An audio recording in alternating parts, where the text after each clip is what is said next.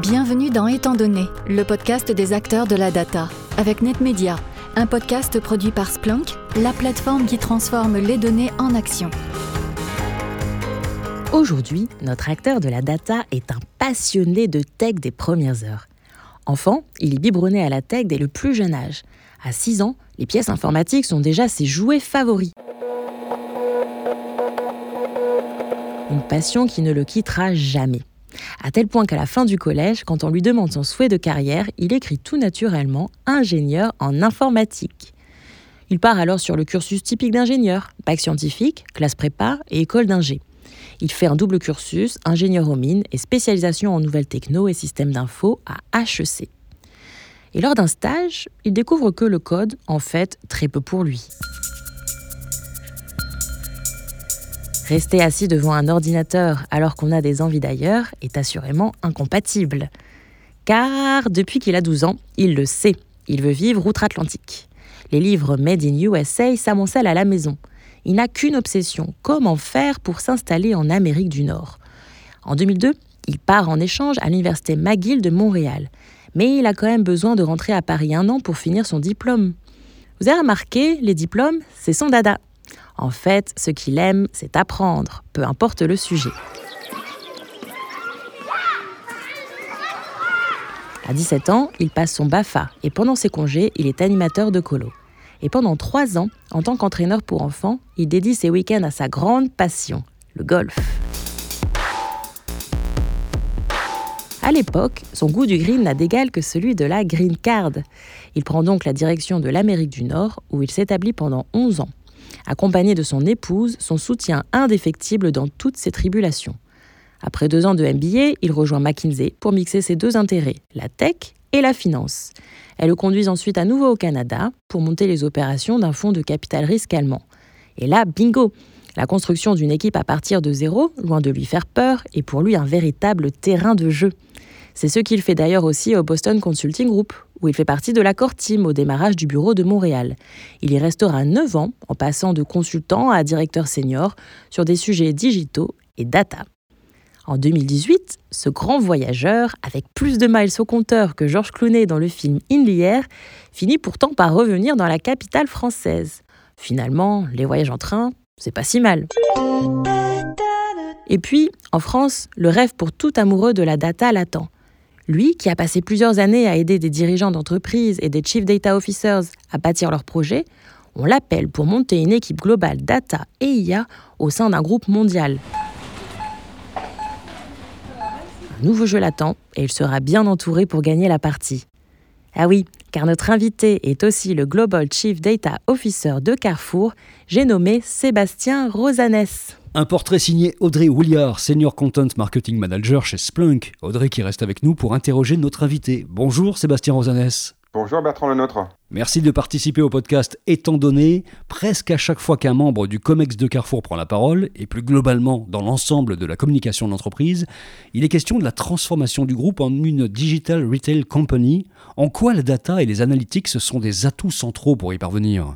Absolument. Aujourd'hui, lorsqu'on est un, un grand retailer comme Carrefour, avoir une stratégie de data analytics euh, vraiment efficiente, c'est presque un prérequis indispensable pour continuer à performer.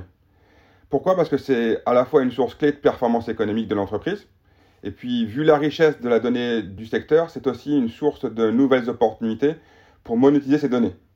Et par conséquent, chez Carrefour, nous avons décidé de décliner notre stratégie data analytics en deux axes. D'un côté, on a la data for business, la data pour le business, et d'un autre, la data as a business. On a fait un business de notre data. La partie data for business, c'est simple, elle est pilotée par nos équipes de l'Analytics Factory. C'est notre usine à solutions data, BI et data science. L'objectif de cette factory, c'est d'exploiter la donnée pour améliorer l'expérience client, euh, les processus opérationnels et la performance globale de Carrefour. D'un autre côté, la partie data as a business, elle est quant à elle gérée par les équipes de notre nouveau business créé en 2021 que l'on appelle Carrefour Links. Vous allez peut-être me demander pourquoi on appelle ça Carrefour Links. Tout simplement parce que ce produit, c'est un peu le lien, le, chaînon manquant qui nous manquait entre Carrefour et nos fournisseurs. Notre équipe Links, en fait, elle se charge d'exploiter la donnée pour mieux collaborer avec les marques et développer de la collaboration autour surtout de la donnée client. On a d'ailleurs un module euh, que nous appelons Data Shopper et aussi pour faire du retail média ultra ciblé avec un retour sur investissement vraiment mesurable.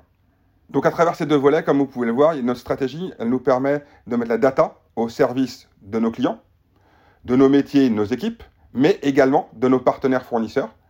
Et ça, ça participe euh, évidemment activement à la transformation de notre groupe en une véritable digital retail company, comme vous l'évoquez. Sébastien, lorsque vous êtes arrivé chez Carrefour il y a quelques mois, quelle est la feuille de route pour laquelle vous avez signé? Alors, à mon arrivée, il y avait déjà quelque chose d'important, puisqu'en novembre 2021, nous annoncions une stratégie ultra ambitieuse sur le digital et la data, avec pas moins de 3 milliards d'investissements sur 4 ans. L'objectif, accélérer notre transformation et devenir le leader mondial du digital retail. Donc à l'horizon 2026, nous souhaitons par exemple faire 10 milliards d'euros de valeur brute de marchandises sur l'e-commerce. C'est à peu près trois fois notre chiffre de 2021. 200 millions d'euros de marge supplémentaires versus 2021 sur la data et le retail média grâce à Carrefour Links. Et digitaliser l'ensemble de nos services financiers et de nos opérations de distribution, là encore, environ 200 millions d'euros d'investissement au plan. Et donc pour parvenir à ces objectifs, la data, c'est vraiment le levier primordial. Ma feuille de route, c'est simple, hein, ça consiste à nous donner les moyens, du point de vue de la data, de contribuer activement à cette très grande ambition digitale. Et pour ce faire, il faut notamment s'appuyer sur des ressources expertes en interne qui seront leaders dans cette transformation. L'une de mes priorités est notamment de faire en sorte que nous comptons dans nos rangs les meilleurs experts de la data de l'industrie. Et un chiffre clé qui a été d'ailleurs communiqué en novembre 2021, qui est assez révélateur de notre ambition, c'est que d'ici 2026, nous aurons au niveau du groupe Carrefour 3000 experts de la data. En résumé, c'est un grand chantier d'internalisation sur 4 ans. À quel stade êtes-vous à ce jour? Ah, absolument. Pendant de nombreuses années, Carrefour s'est énormément appuyé sur des partenaires externes pour tous les sujets data. Et ce sera toujours le cas dans le futur. Évidemment, on va continuer à travailler avec des partenaires, mais dans une moindre mesure, puisque notre objectif, c'est d'intégrer l'ADN d'une boîte digitale, d'une boîte de tech, au sein de Carrefour. Et pour ça, il faut avoir des talents en interne sur l'ensemble des profils clés, notamment côté data, avec par exemple des data scientists, des data engineers et des profils hybrides business et data pour traduire les besoins des métiers et piloter la création de la valeur réellement par la data. À date, on est encore assez loin de notre objectif. On a fait un quart du chemin sur l'année qui est passée. On s'est fixé cet objectif de 3000 à fin 2026. Il nous reste environ 2000 personnes à recruter ou à former dans nos équipes pour qu'ils deviennent de vrais experts de la data. Et ça, c'est vraiment un beau challenge que nous sommes en passe de relever notamment pour faciliter le recrutement de ces profils, qui sont très très très demandés, comme vous le savez, sur le marché. L'enjeu, c'est aussi d'être au plus proche des talents et le plus rapidement possible dans leur parcours professionnel, voire même dès l'école. C'est pourquoi nous avons actuellement de nombreux partenariats stratégiques avec différentes grandes écoles, et je vais vous partager deux exemples très concrets. Le premier, c'est notre engagement avec Albert School, c'est l'école de la data fondée entre autres par euh, Xavier Niel, qui a ouvert ses portes il n'y a pas plus tard que quelques mois et c'est la première école orientée data et business. Le deuxième exemple, c'est la chaire que nous avons euh, depuis plusieurs années avec l'école polytechnique en France à Palaiso. Au-delà du recrutement, évidemment, l'enjeu, c'est de s'appuyer aussi sur notre pool de talents internes, côté tech, mais aussi côté métier. Et c'est pour ça qu'on a lancé aussi un vaste euh, programme de formation qui est piloté par notre Digital Retail Academy, qui vise à former l'ensemble de nos collaborateurs au digital et à la data, et pour certains, d'en faire de véritables experts de la data. Sébastien, pensée globale, ça veut dire créer un espéranto de la donnée et l'enseigner dans tous les carrefours du monde. Comment faites-vous? C'est euh, vraiment essentiel. Chez Carrefour, nous voulons créer une sorte de dictionnaire universel, un véritable catalogue de la donnée, partagé par tous les pays et tous les métiers. Et si on veut déployer des solutions data orientées business partout dans le monde, il faut, comme vous le disiez, parler le même langage de la data démocratiser l'accès à la donnée à tous les employés. Chez Carrefour, c'est ce que nous faisons avec notre supermarché de la donnée.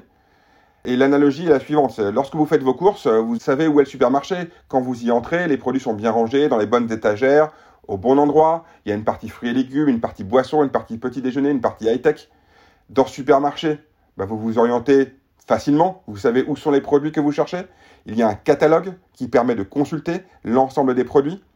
Vous connaissez la qualité de ce que vous allez acheter, car chaque produit a par exemple un Nutri-Score. Donc avec la donnée, nous faisons exactement pareil. Toute la donnée que nous produisons doit être mise en rayon. Tout le monde doit savoir où elle se trouve, à quoi elle sert, quelle est sa provenance, si elle est de bonne qualité ou non, à travers un Nutri-Score de la donnée, que tout le monde peut comprendre, y compris des, personnes côté business qui n'ont rien à voir avec la création de ces données-là. L'idée, c'est donc assez simple, hein. c'est vraiment pour nous de vulgariser sous le terme de supermarché de la donnée, avec comme véritable enjeu derrière ça de désacraliser les termes un peu technico-techniques de la data, rendre vraiment ça accessible à tous dans l'entreprise, avec une analogie qui est simple et qui surtout parle à tout le monde dans une entreprise du retail comme Carrefour. Et dans cette perspective-là, évidemment, c'est au métier de mettre en rayon la donnée. L'IT doit évidemment être en support, mais c'est avant tout une question business. Donc pour atteindre cet objectif, évidemment, on met l'accent sur l'acculturation des différentes strates de l'organisation, du magasinier en magasin en passant par l'agent de caisse euh, jusqu'au PDG. Par exemple, euh, les agents de caisse sont constamment encouragés à avoir le réflexe de demander la carte de fidélité du client à chaque fois qu'il passe en caisse. Non pas pour tracer le client, mais c'est surtout pour pouvoir lui proposer le service le plus personnalisé, comme par exemple recevoir des promos personnalisés ou un catalogue personnalisé à la maison ou par email avec des promos qui vont vraiment l'intéresser plutôt que de la promo qui va être complètement générique. C'est un peu ça pour moi la culture data, et c'est ce qui fait la différence en bout de course quand on veut créer des algos à base d'IA ou des tableaux de bord pour les managers, c'est comment on acculture nos équipes pour produire les bonnes données au bon endroit et que tout le monde comprend son apport dans la chaîne de valeur de la création de la data. Justement, vous avez 80 millions de clients dans le monde, dont 50 millions de porteurs de cartes fidélité, ce qui est gigantesque. Jusqu'où pouvez-vous aller en matière de personnalisation de l'expérience client? C'est un de nos atouts hein, les plus importants. 80 millions de clients, comme vous le disiez, 50 millions de porteurs de cartes de fidélité et même un data lake qui aujourd'hui atteint 10 milliards de transactions. C'est d'ailleurs le plus grand pour un retailer en Europe. Donc au niveau de la data, le terrain de jeu, il est presque sans égal. En plus de cela, les données dont nous disposons sont ultra granulaires, ce qui nous permet de proposer notamment des expériences clients qui sont vraiment à la pointe de la personnalisation. Je vais vous donner deux exemples hyper concrets. Sur les promotions, nous sommes aujourd'hui capables de proposer les meilleurs catalogues pour chacun de nos clients, en adoptant une approche réellement one-to-one. Il n'y a pas de promo sur les couches si vous n'avez pas d'enfant, par exemple, ou pas de promo sur les steaks si vous êtes vegan. D'un autre côté, on a beaucoup de personnalisation côté e-commerce. On propose des personnalisations très poussées.